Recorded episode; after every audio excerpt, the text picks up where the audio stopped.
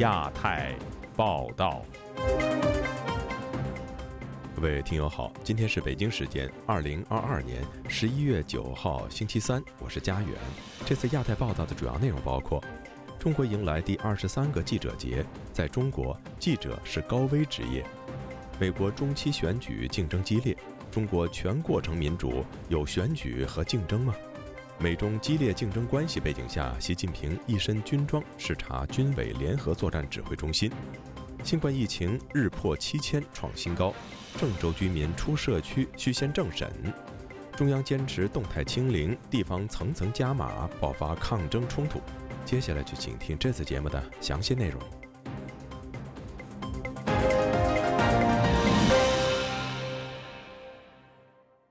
十一月八号正值中国第二十三个记者节，在这一天，中共官媒新华社要求所有从业人员谨记中共总书记习近平的嘱托。始终做党的主张的传播者，多位曾在体制内的前媒体人表示，中国的新闻环境正在急速恶化，而具有不可逆转的趋势。请听记者经纬的报道。十一月八日是中国第二十三个记者节，中共党媒新华社在节日当天发文称，中国记者要重温习近平总书记的谆谆嘱托。新华社细数了习近平重视新闻从业人员的事迹，包括汽车一定要优先给记者用，向采编人员拜年等。习近平指出，记者要做党和人民信赖的新闻工作者。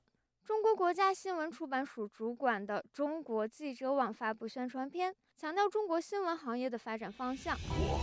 是一名传播者，忠诚坚定，把党的政策主张传播四方。曾因拍摄徐州铁链女视频而遭到打压的前媒体人赵兰健认为，中国实施记者证统一化管理，所有持证合法采编的记者都隶属于体制内，工作的灵活自由度完全受限。自二零一四年起，中国新闻行业就已经进入了寒冬。他说：“人内心自己判断的真相那种标准，跟报纸所列出来的表象，那差距甚远的。那么这样的现象在持续一段时间，就会让这个社会变得黑白颠倒和谎话连篇，这是不可逆转的一个行为。如果你要打压一个真相的声音，那一定会有更多的假象出现。”而这种假象的出现，更会反噬这个社会的常态。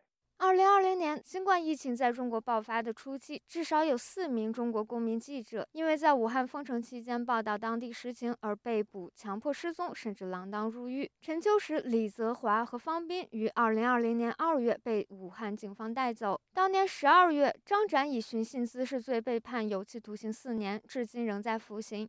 今年五月，总部位于法国的无国界记者组织公布了最新2022年度全球新闻自由度排名，中国位居第一百七十五名，全球倒数第六，香港排名第一百四十八。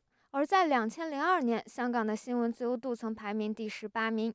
曾供职于中国官媒《香港商报》的前助理总编龙振阳说：“在中国新闻业内，一旦报道偏离官方意志，打压是常态。”他说：“他这个的恶恶化是全面的恶化，新闻自由它有先导性，因为它是社会控制的一个一一个先行指标，它要控制这个社会，它首先从从言论控制开始。”二零一七年，龙振阳因发表异议言论而遭到打压。他在辞职信中写道：“近年来，中国的政治和社会环境正在加速在文革化，中国政治体制和社会改良的希望已经完全破灭。基于信仰、信念和政治的原因，本人已经无法继续认同并服务于中共政权掌握的《香港商报》。”龙振阳说：“有一点。”职业道德有一点职业良知的人，你不可能有行业前景。如果你如果还要坚持这个新闻的理想、职业的理想和操守的话，等待你的只能是劳役或者各种可能的迫害。我很同情他们，因为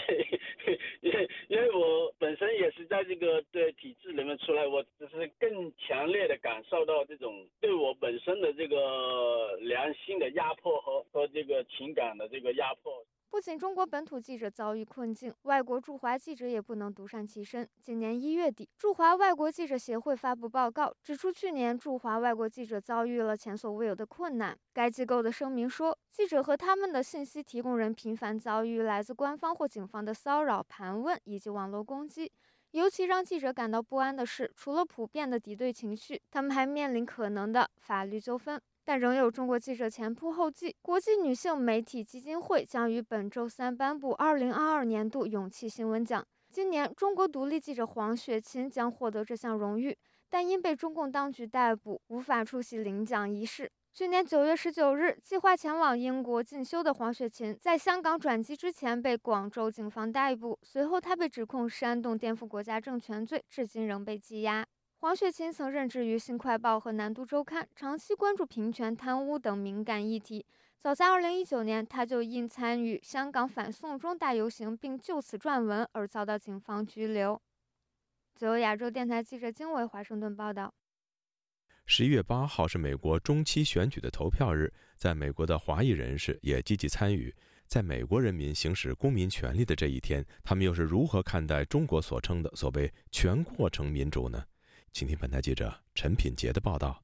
在二零二二年的美国中期选举，选民投票的范围包括美国联邦众议院的所有议员、参议院的三分之一（三十五个席位），以及部分的州长和州立法机构。虽然美国总统并不在这次的选票上，但中期选举号称是对白宫主人的期中考，对决定美国施政走向有关键的影响力。关注美国中期选举的时政评论人士郭宝胜。在接受本台采访之前，刚前往投票所完成投票。他对本台说明自己评估候选人的条件。对中国的话，呃，那样一种关心呢，点脉的联系还在，所以，呃，肯定投票的时候考虑这个竞选人呢，他是不是有强硬的对华政策，这个放在第一位。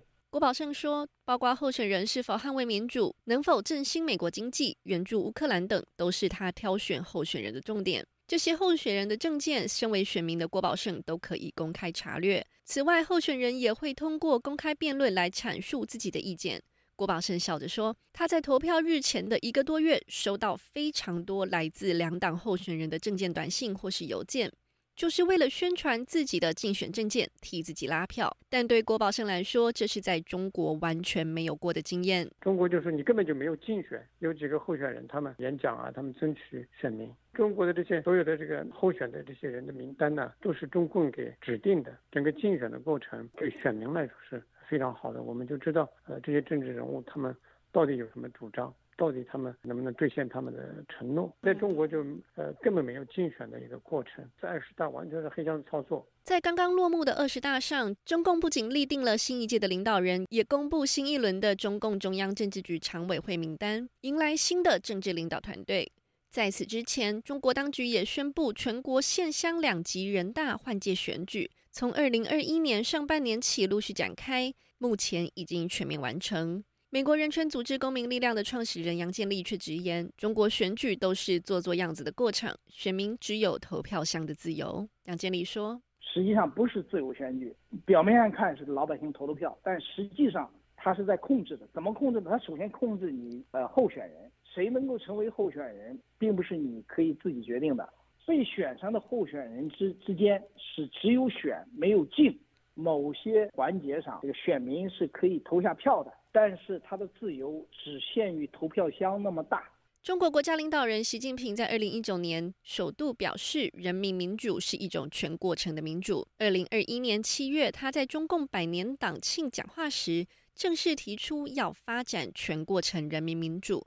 根据台湾中央社的报道，部分中国大学院校为了响应全过程民主，近来纷纷成立或改组学生社团，模拟政协的运作方式。而在中共二十大结束后，大学校园社团模拟政协运作的脚步明显加快。但是，在美国的中国民主转型研究所所长王天成却无奈的表示，中国的选举过程都是被操弄的。控制了提名，控制了投票的过程，控制了计票。这个选举也没有一个政治过程，你不能去这个集会、去动员、去争取别人的支持，也不能发表你的政见。你在一些政策上你是怎么看法？这些都没有嘛。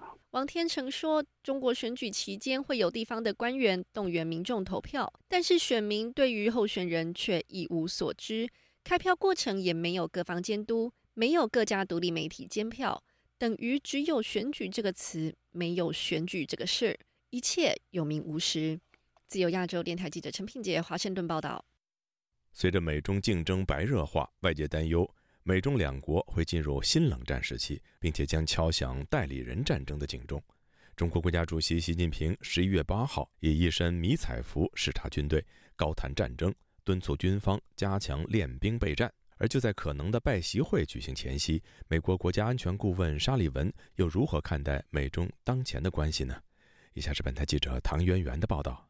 沙利文周一参加美国智库外交关系协会在纽约举办的活动，美中关系是外界持续关注的焦点。他也再次借机重申拜登政府的一贯立场：美中两国并不会开启新一轮的冷战。沙利文表示，因为中国与美国有许多经济联系，美中竞争的性质和美国与苏联竞争的性质不同。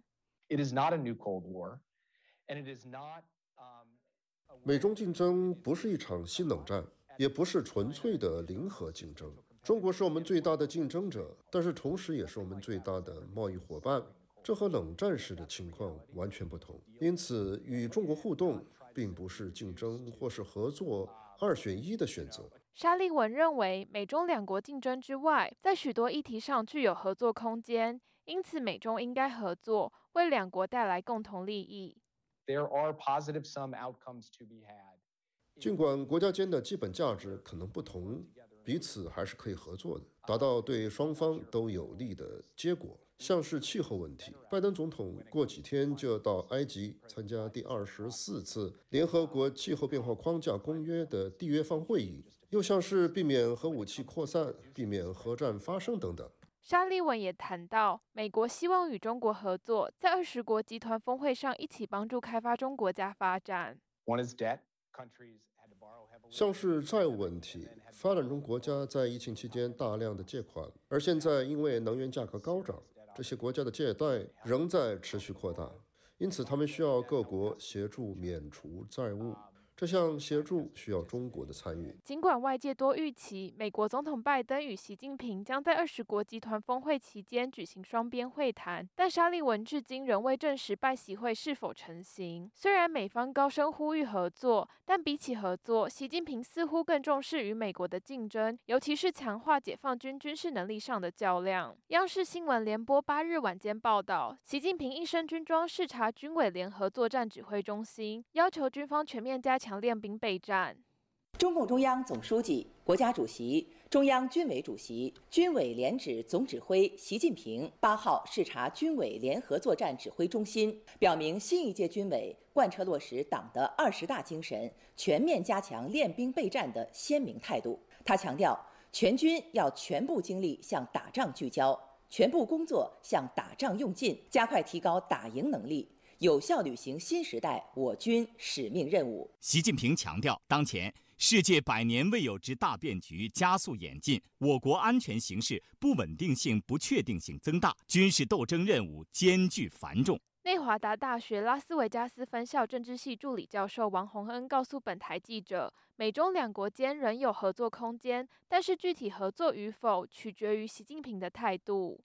理论上，美国跟中国还有非常多合作的机会，那无论是在经济方面的合作，或者是在全球暖化方面的合作。但是实际上，美中两国要不要合作，其实最主要还是取决于中国，尤其是习近平他自己的态度。王洪恩表示，目前美中两国经济表现都不佳，因此美中两国在经济合作仍有可能。不过，中国严苛的风控政策已经使许多外资出走。王洪恩认为。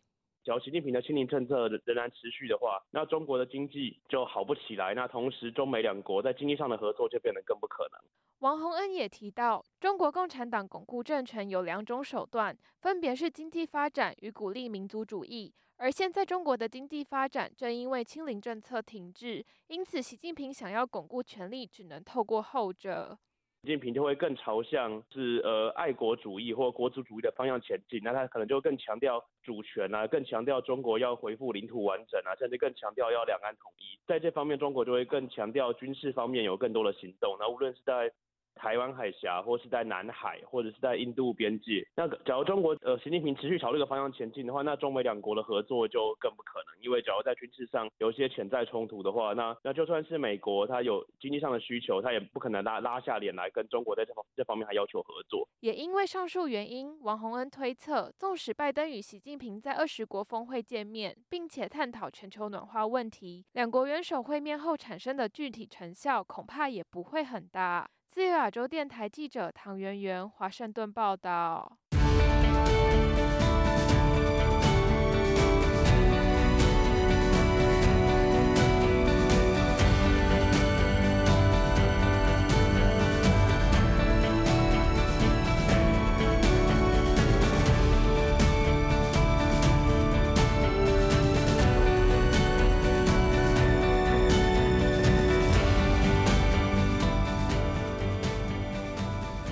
国官方本周二公布的疫情数据显示，过去一天新增七千四百七十五例新冠本土个案，突破半年以来最高感染人数。郑州有多个小区要求居民填写涉及政治身份的出门卡，在舆论的抨击下，上述表格被撤销。而秦皇岛市一疾控中心官员核酸阳性，波及该市政府大门被封控。以下是记者古婷的报道。中国卫健委网站周二公布，过去一天新增七千四百七十五例新冠本土个案，包括八百四十三例确诊和六千六百三十二例无症状感染。新增个案仍以广东最多，有两千六百四十九例，其中广州占两千三百七十七例，内蒙古一千七百九十四例，河南七百四十七例，新疆六百五十五例，大部分属无症状感染。中国持续清零政策未能阻止病毒蔓延，部分地区采取的防疫措施却让民众怀疑官方防疫动机。网民麦杏花周一在公众号发文：“全民政审郑州一小区出门需填写政治面貌。”文章写道：“郑州南三环外一个小区物业发的通知，说是社区要求。经过手机软件识别二维码后，你会发现这是一份。”跟警方询问笔录差不多的表格，其中提到每个业主都沦为犯罪嫌疑人。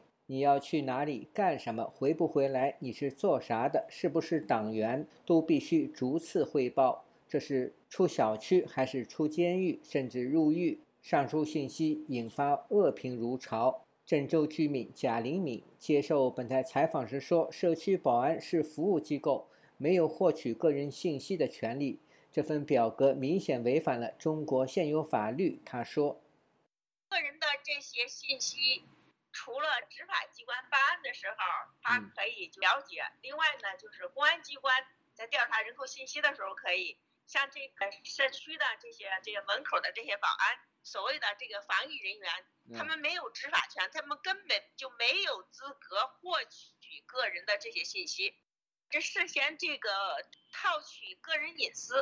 该登记表除了需要住户注明自己是不是中共党员、共青团员，还要填写户籍人口、职业、有自住房还是租房。网民留言：他所在的社区有七个园区都如法炮制，反映政府执政水平低下。另一网民说，他们小区前两天做核酸登记也要填写本人的政治面貌。贾玲敏说，在舆论的要求下，各社区已经撤销了政审表格。中国防疫三年，官员不作为，抗议扰民造成的次生灾害现象接连不断，但疫情此起彼伏。贵阳居民李小农告诉记者，国务院联防联控机制在北京的新闻发布会上，曾多次点名批评许多城市的防疫措施层层加码，违反防疫九不准的规定。他说。昨天国务院不是点名了七个城市吗？一刀切，加层加码，不人性化，说这一套干这一套，你你信了，我都不信了。现在他们特殊人群，他有那个扫码的特殊弹窗，嗯，有些人是不用做核酸的。不要说是上层级别了，就是县处级都没有听着听到谁是感染过的。死的第一位是糖尿病，第二位是心脏病。总而言之，新冠不死人。据中国国家疾控总局公布，今年九月份，全国因传染病导致死亡人数为两千两百九十二人，其中因艾滋病致死一千八百四十七人，肺结核致死三百四十七例，肝炎七十二例，狂犬病八例，腹泻两例，手足口一例，流行乙脑炎一例等，未有新冠病毒死亡个案。深圳居民张海对本台说：“当地及多个城市受到国务院批评，是因为不利的防控措施，造成居民就医难，甚至自杀等次生灾害不断。”他说：“疫情三年，病毒不断变异，毒性减弱，而三年不变的防疫措施对各行各业造成严重的打击。不过，在新一波疫情中首次传出政府大门被封控的消息。本周一，新浪微博热传秦皇岛市疾控中心全军覆没的消息，该市市委市政府被封。微博图片显示，在秦皇岛市委大门前。”多名保安和身穿白色防护服的人员聚集，院门内还停放着一辆大巴车。网民称，该市海港区疾控中心一女官员违规外出，与多名官员接触，导致疫情扩散。自由亚洲电台记者古婷报道。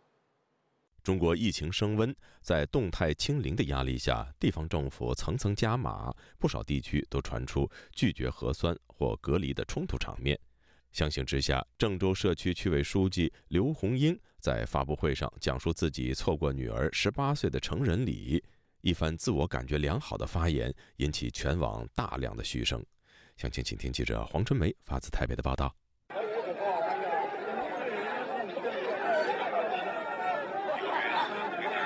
上海人民公园六日出现阳了的消息，众人担心闭园，急着撤离。拼命往门口窜逃的画面令人触目惊心。奔跑过程中，有人被门口蛇形围挡绊倒，遭到后面的人踩踏。幸亏有志愿者以及保安帮忙搀扶，没有酿成进一步伤亡。这个消息也获得上海市黄浦区人民政府官网的证实。不过，官方辟谣称，只是发现红马人员。工作人员随即拉开大门，协助疏散人群，而且还不忘呼吁：看到大白和警察不要恐慌，听从指挥，避免意外。上海市民周小姐告诉本台：上海从六月份解封到现在，每个月两到三次的封控没有停过，光是四十八小时就要做三次核酸。我就说了，我说我们大陆里有毒啊，每个月要来个两三次。不定时、不定点的隔离风控措施搞得人心惶惶。山西一名卡车司机运货到某地，因为要上厕所，无奈下车，竟被要求隔离七天。司机情绪崩溃，对着防疫人员咆哮：“现在这说司机懒死了，这就没有一个人替司机说话。不按这个政策是总裁精良，我们为什么两次都正常的情况下，还想要收我这几十块？难道叫司机？”卡车司机的遭遇引起网民共情，在微博相关新闻的阅读量冲破上亿。有网民感叹，连做人的尊严都快没了。还有人想问：三年了，越来越好吗？如果层层加码，受伤害的是个人，当无数个人受到了伤害，那经济发展还能不受伤害吗？另一个来自乌鲁木齐的民众发文称：我想活下去，我需要出疆通行证。与其坐以待毙，有些人用不同的手段和方法对抗不合理的风控要求。网络上流传一个小区被铁皮栅栏完全包围，居民受不了，合力推倒围篱，小区里的人拍手叫好。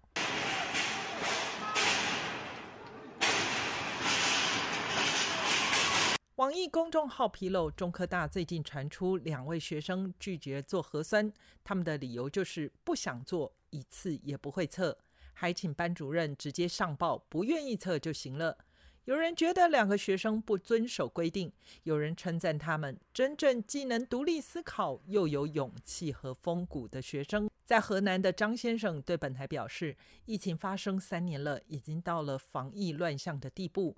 抗疫防控的人变多了吗？他观察到，除了家里有人重病死亡之外，就算有些小区有个别坚决的人出来，但是很快警察就会介入。我们这儿也也不是这个就没有这个阳性病例，说小区一个阳性病例都没有，也没有密接的，你谁让不让我出去？人民受够了没完没了所谓的严峻情势，却有官员仿佛在平行宇宙一般。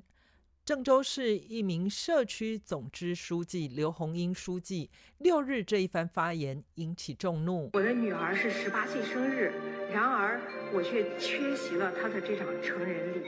连《环球时报》前总编辑胡锡进都发文点评说道：“当下疫情如此严峻，一些城市社区被封着，面临大量的困难。”被封的居民身心都很难受，很多情绪指向了基层社区。这时，一个社区书记展示错过女儿成人礼的家庭温情，与网上舆论的大氛围显然不协调，甚至会被当成凡尔赛。自由亚洲电台记者黄春梅台北报道。在严格的防疫政策以及政治氛围下，大批外国人正在润出中国。对于他们当中的许多人来说，与中国告别是一个很艰难的选择，但不少人都意识到是时候离开了。疫情近三年来，他们在中国遭遇了什么？这群润出中国的外国人，他们还会回来吗？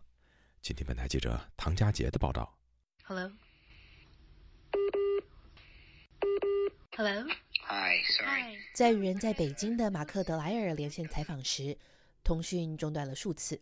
英国籍的德莱尔在中国已经生活了十五年，他是总部设在北京的网站“中国体育观察家”的创始人。这天，我正在跟他请教对身边的外国人润出中国的观察。通讯恢复后，德莱尔借机说着：“这是又一个让人烦恼的问题。通讯软件是众所周知的，更不可预测。你看，就像这类在中国生活的小挫折逐渐积累，加上无法自由的在国内旅行。”无法见到国外的家人，这整个大流行期间的经历，很多外国人终于是举手投降，就说够了，是时候离开了。数据显示，中国极端抗疫的政策正在加剧外籍人士的润潮。中国欧盟商会二零二二年中估计，居住在中国的欧洲人和英国人总数较疫情前的水平大致减半。中国美国商会日前也提出警告，中国境内的外国人正在搬离。百分之五十八的商会成员调低了年度营收预测，百分之五十一的美企将减少或延后在华投资。对德莱尔来说，中国是他投注大半青春创立事业的地方，更是迷人的国境。疫情以来，他的妻子带着两个年幼的小孩先离开北京。德莱尔甚至一度还规划着接家人回北京的办法。但自诩是乐观主义的他说：“现在他学会不抱不切实际的希望。”他说：“接家人回北京这个计划，现在感觉已经不再明智了。”就在采访的隔天，北京朝阳区无预警的宣布，十一月八日开始网课。北京当局重申。外防输入、内防反弹的总策略和动态清零的总方针不会动摇。在上海经营外贸生意的加拿大人汤爱文正在为离开中国做最后的收尾。You know, we hear a rumor every week, every day that you know there's going to be this and there's going to be that, and they're going to. 我们每周每天都在听到谣言，可能会有这个措施，会有开放。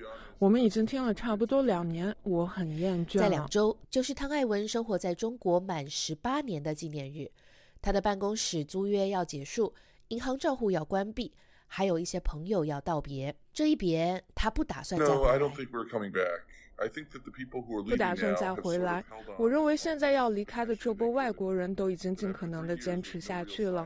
我不认为这群人会想再回到中国来，他们真的受够了。老实说，中国没有真正开始开放的迹象，也没有可以开放的基础。重点是那些隔离、检测、监控的基础设施都盖下去了。几个月前，我有机会回加拿大一趟，那完全是不一样的世界。我只能说，中国这一切防疫政策是绝对的疯狂。汤爱文观察，中国的排外情绪一直在增长。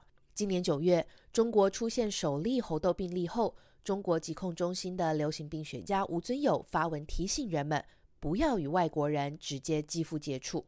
刚搬离中国不久的美国人，从事市场公关工作的王麦克回忆着：“人们开始会以不同的方式对待你，这发生在我的身上。有一次，我为了自行车去大约三个不同的五金店寻找零件，每当我一踏进门，就会立刻被赶出来。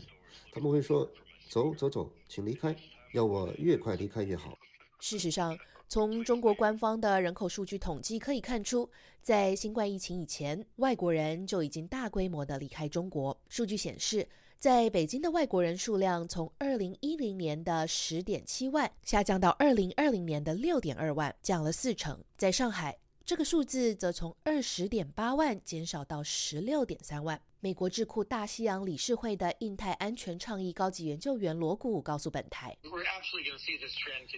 我们会看到这种趋势继续下去，尤其是西欧国家和美国的外国人要离开中国。这当然与大流行政策是脱不了关系的，也与政治氛围转变有关。”他还提到，外国投资及布局中国的战略正在改变，比如苹果公司日前正式启动在印度的 iPhone 十四生产组装厂。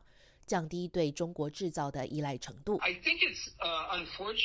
曾在中国做了二十多年商业记者，在二零一八年搬回美国的罗古说，他认为这是一个不幸的趋势。蓬勃的外来移民社群以及外企在中国原本能作为中国与世界连接的桥梁或缓冲器。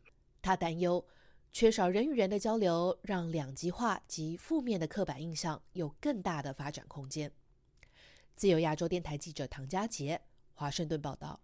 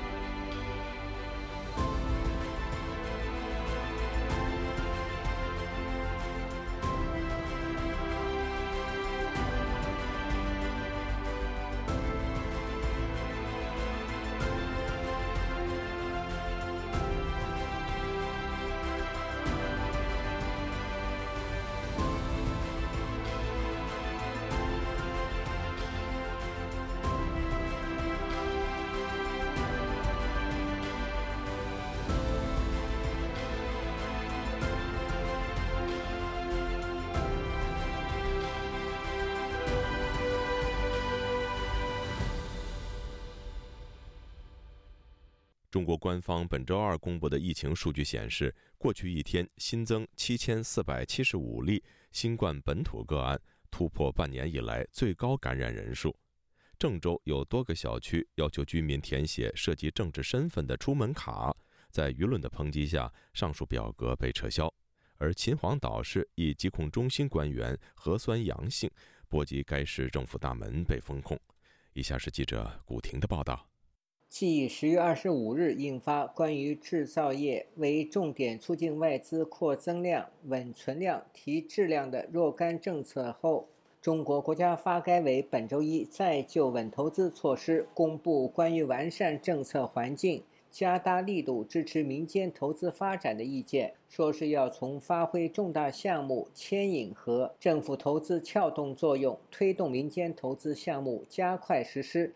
引导民间投资高质量发展，鼓励民间投资以多种方式盘活存量资产，并从六个方面提出二十一条措施。北京政治独立学者吴强接受本台采访时表示，政府鼓励民间投资，并对民间从事经济活动的支持，还提出扩大对外开放的政策。他说：“中共二十大之后，这些新政策，这些新政策实际上是二十大之后的大统战的一部分，属于在二十大之后政权稳定、之后对外资、对民资采取安抚性的政策，呃，也是对资本的一种缓和。该意见明确要求做好拟出台政策以宏观政策取向一致性评估，防止出台影响民间投资积极性的政策措施。同时，加强宣传引导，及时回应市场关切，稳定市场预期，促进民间投资信心。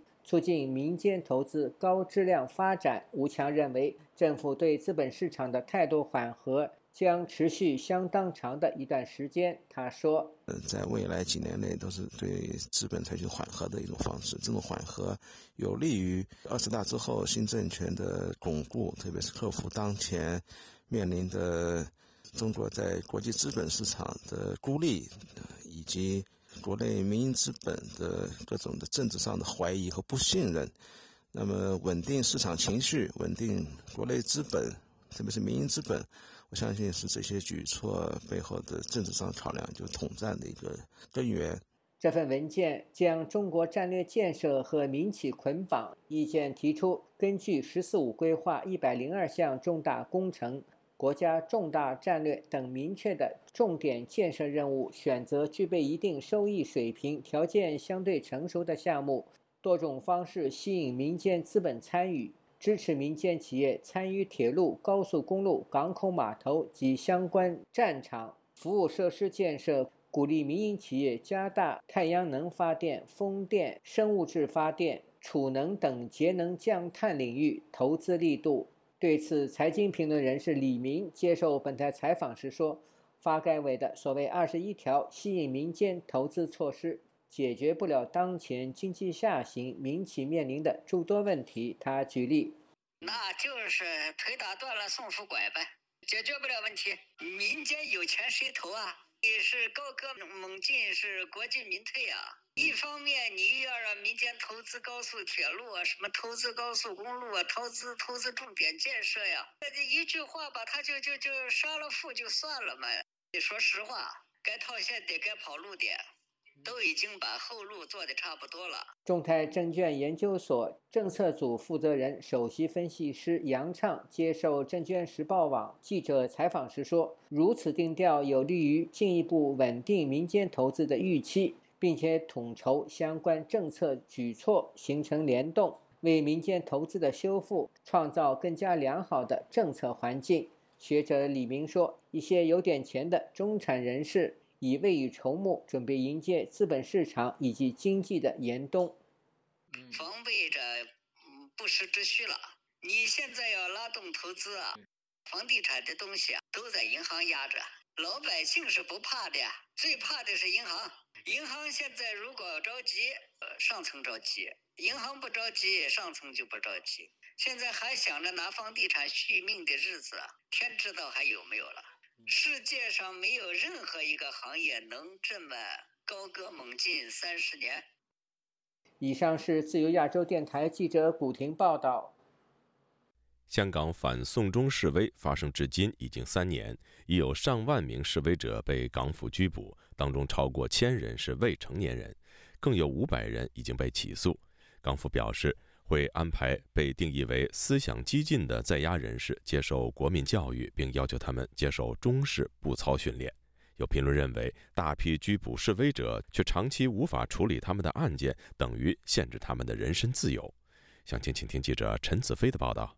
香港二零一九年的反送中示威至今已经三年多。根据香港特区政府近期公布的数据，至今年八月三十一日，有超过一万两千人因为与示威有关而被拘捕。当中一千五百四十人是十八岁以下，被逮捕的人当中有两千八百九十三人被起诉，当中有超过五百人是未成年人。香港特区政府表示，有超过两千宗的个案已经完成司法程序，八成人已被定罪。需要接受监禁或从事社会服务令、感化令等惩罚，有三百多人是十八岁以下，最高被判刑的是入狱五年半。香港保安局表示，针对思想激进的人士被判刑的情况，当局已经安排相关的在囚人士。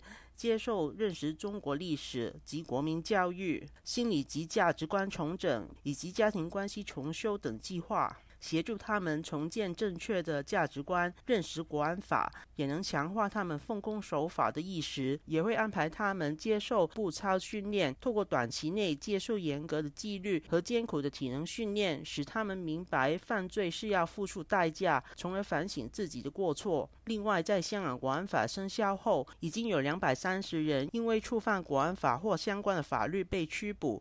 近一百四十人被起诉，有超过三十人已经被判刑，定罪率高达百分之百。在美国的港人团体香港民主委员会早前曾经发布香港年轻政治犯人数的研究报告。该会的董事会主席周永康表示，港府公布的数据与他们的研究结果相近。对香港有大批的年轻政治犯感到不幸。对于港府针对这批年轻的政治犯安排他们接受国民教育，曾经也是香港年轻政治犯之一的周永康批评港府把中国对待在囚人士的手段施加在香港年轻政治犯身上，试图把他们洗脑。完全是把中国那套也是搬到了香港。以前的时候，你即便是一些政治犯，那譬如我们是一七年坐牢，我在牢里面的经历也不会有这样子的所谓的洗脑教育，或者说以这样子国情教育去重新说要引导我们这些呃被捕被判囚的人，要重新去确立我们的这政治观念，因为政治观念是我们的人权的一部分。那即便是你政治意见不同，那这部分你没有办法逼迫人家就一定要相信你所采纳的这一套。周永康也表示，政府以高压的手法想要改变年轻人的想法，是因为他们没有自信能说服年轻人相信政府，只能通过强硬的手段建立政权的权威。周永康也关注。被拘捕示威者未来可能面对被起诉的问题。他说，有部分人被警方拘捕之后可以到外国升学，但他们将来毕业之后回香港时，有再被拘捕和起诉的风险，使他们身在外地也要长期承受心理压力。对于在过去三年只有两千多宗涉及反送中示威的案件完成法律的程序，还有数以千计的被捕者在等待当中，前法政会是召集人任坚峰表示，香港的法律资源有限，在大量拘捕和检控示威者的情况下，有不少被捕人要等两三年甚至更长的时间才知道是否被起诉。当然会是不公平，因为很多人都要等很多年。才知道自己会有什么的下场。譬如说，有部分的人是他们不可以呃离境，有部分的人是因为有案件在手，他们要去找工作或者是就学，都会比以前困难了很多。如果这个情况要等的时间是越长的话，对他们的影响就越大。他表示，在港府没有设立特别法庭加快处理案件之下，当局也可以通过不起诉或特赦等方法，让年轻人有机会尽快重过新生，也可以让政府和社会有和解的机会。就亚洲电台记者陈子飞报道。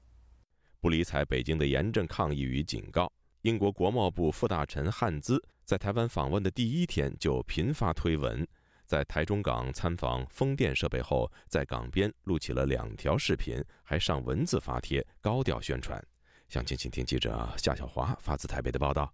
英国国际贸易部副部长韩斯七号抵台访问两天，九号将与台湾经济部政务次长陈振奇共同主持第二届的台英经贸对话，并会见蔡英文总统。这是疫情爆发之后，台英首度恢复实体的经贸对话。英国现任高官访台，引发北京的不满。中国外交部发言人赵立坚表示，中国坚决反对建交国与台湾进行任何形式的官方往来，以停止向台独势力发出错误的信号。至截稿前，韩斯的行程并没有开放媒体采访，与台湾官员进行闭门的会议，也没有记者会的规划。相较台湾政府低调处理，韩斯则在抵台二十四小时已经发了七则推文，宣传参访的心得。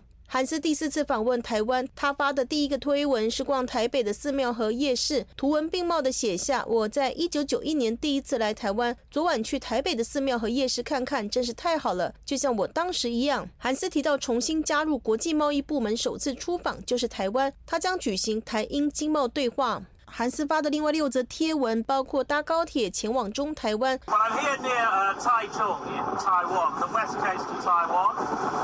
参访台中港风力发电设施之后，韩斯发布在台中港预录了两支视频，还上了英文字幕，介绍英国风力发电在台湾发挥的成效和英国厂商的收益。他形容这是台英双赢，在英国支持出口之下，英国公司价值三亿美元的出口胜利，也使台湾能够拥有自己的可再生能源革命。韩斯在推特说：“台湾风能公司出口大获全胜，今早台中港的。”工作让我大吃一惊。英国在台协会脸书粉丝页也连发了三则帖子，宣传韩斯访台的目的。内文提到，去年双边贸易总额超过八十亿的英镑，为历史新高。有超过三百家的英国公司在台湾运营，跨足了离岸风电、再生能源、铁路基础建设、半导体、软体与量子科技、医疗数据、银行与投资、零售与教育等产业。百分之八十八在台湾营运的英国企业，对未来三年的前景感到。十分乐观。英国在台协会发文还提到，韩斯七号就在英国的《泰晤士报》投书，强调英台强化贸易联结的重要性。台湾国防安全研究院国家安全研究所助理研究员钟志东接受自由亚洲电台采访指出，英国派部长级的官员访台，对中国释出贺阻的讯号很罕见。钟志东说：“杜纳克他是当初在上上一轮的这个竞选的时候，唯一被中国认可的那个首相的这个候选人。但他现在当选之后啊，反而派遣所谓的很罕见的，就透过这种负，而且时机很敏感，G7 才刚通过所谓的。”对台还关心的这样子，让他这时候这样子来派啊，是不是想要修正他当初亲共的亲中的一个立场？钟志东认为，苏纳克上台才两周就派主管经贸的韩斯访问台湾，优先于访问中国，表态英美同盟，贺阻中国不能透过武力破坏台海现状，以洗刷亲中的形象。不过，派出的是经贸副大臣，是把政治敏感度降到最低，相当克制。钟志东还分析说，英国会不会拿打台湾牌，让中国能。能够来让更多，这当然是有它的一个一个可能性的。之前的德国的那个总理肖兹访问中国一样，他们可能会希望就是把所谓的经贸跟政治的议题，把它分进合集啊，做一个适当程度的分离。至于中国买不买单，这是另外一回事。钟志东提到，中国是全球第二大的经济体，可预见英国会继续跟中国做生意，但是在中美科技战上会配合美国。台湾辅仁大学意大利语系副教授兼任系主任，以及外交及国际事务学程召集人张梦仁接受自由亚洲电台采访指出，苏纳克竞选的时候与特拉斯竞争，谁比较敢对中国强硬，谁比较亲台。看苏纳克上台之后，应该是想履行诺言，避免被说成是亲中派。张梦仁提到，在德国总理访问中国之后，最新消息，美国愿意提供英国液化天然气，似乎有将英国锁进其抗中阵线的用意。因为英国的能源上涨，通膨严重，此举是对苏纳克内阁的解围。中方批评七大工业国声明是干涉内政，又抨击反对英国官员访台。苏纳克难道不怕失去中国的市场？张梦仁说：“或许目前苏纳克他他只是在做做样子，因为他毕竟刚开始，他讲出很多经贸。”贸关系都是想从中国那方面拿利益，可是他刚上台之后，美国马上就给他有恩的话。美国也担心苏纳克会回到之前在经贸方面很轻中的立场。那苏纳克他把经贸副部长送过来台湾，我觉得有点在像在跟美国输诚，在跟美国说，其实我应该不会不会去轻中。中共二十大落幕，习近平顺利延任第三任，德国总理率先访中。张梦仁提到，德国开了先例，到中国去拿了那么多的订单，又表现出没有完全顺从中国，逼习近平表态不准普京使用核武器。张默仁说：“他拿到一些大礼，然后在人权上面也跟习近平讲了一些东西，台海稳定他也讲了，所以我很怕苏纳克会不会想要仿效像。消脂一样，既然可以拿到一点好处，然后让英国的经济呢赶快回升，但这个要后续要继续观察了。张某人分析，要看美国其中选举后的结果能不能够抓住苏纳克。对前几任首相不用担心凝聚抗中的立场，但是苏纳克则不同，他想要从中国市场拿到好处。自由亚洲电台记者谢小华台北报道。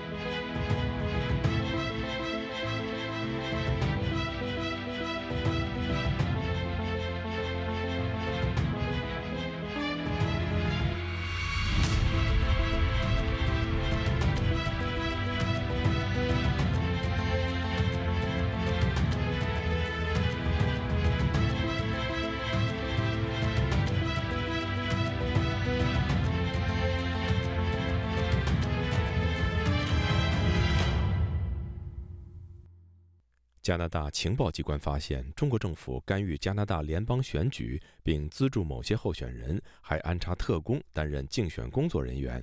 加拿大总理特鲁多警告说，中国正在针对民主国家玩侵略游戏。详情，请听记者刘飞的报道。加拿大环球新闻报道，加拿大安全情报局掌握线索，发现中国政府在加拿大最近的一次选举中，通过一个秘密网络资助了一批候选人。其中涉及十一名参与二零一九年联邦选举的候选人。报道说，一批担任竞选工作的人员竟是中国特工。安全情报局没有披露十一名联邦候选人的姓名和身份，仅指出执政的自由党和最大反对党保守党都有人涉入。安全情报局今年初已经向总理特鲁多和内阁成员汇报调查情况。特鲁多回应报道表示，加拿大不断加强选举程序和系统的完整性，积极防御外国政府对民主制度和机构的干扰，但是防不胜防。Whether it's China or others are continuing to play aggressive games. 无论是中国还是其他国家，都在继续与我们的机构和民主制度玩侵略性游戏。这就是为什么我们创建一些新工具和组织来应对相应问题。例如，国会已经成立了国家安全和情报委员会。特鲁多强调，未来将继续进行必要的投资和改变，确保加拿大免受伤害。消息人士表示，情报安全局发现中国驻多伦多领事馆将大约二十五万加元，也就是一百三十五万人民币的资金秘密转移到一个特工网络中来资助一些候选人。这些资金是透过一名安省的省议员和一位联邦选举候选人的幕僚进行转移的。加拿大华人政治事务委员会联合创办人林文说：“尽管涉及的人名没有公布。”但是政治圈内明眼人也能够猜到是哪些人，但他说这些指控很难证实，因为钱一定是现金方式转移，而且恐怕是局内人互咬的结果，最终没有人会在法庭上当证人。可能是他自己吃相又很难看，得罪的人或者他那个分钱分的不够公平，那些人就没有拿到钱。我觉得大概率是亲中的这些侨领他们自己跑到 c 的那边去告状。How do you prove it? You can't, right? 加拿大选举局专员科特在今年夏天卸任之前接受媒体访问时就说：“虚假讯息和外国干预是加拿大选举中的两大挑战。”科特也提到，就算是知道有外国干预行为，却很难从司法上解决问题。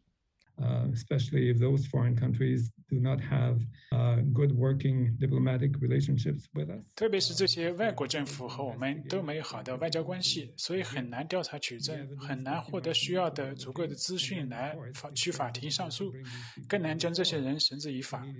加拿大安全情报局还说明，北京的其他干预手法包括将代理人安插在国会议员的办公室，试图拉拢贿赂卸任的官员，组织运动以惩罚那些会批评中国当局的政治人物等。情报局并提到，二零一四年多伦多教育局与孔子学院合作的争议。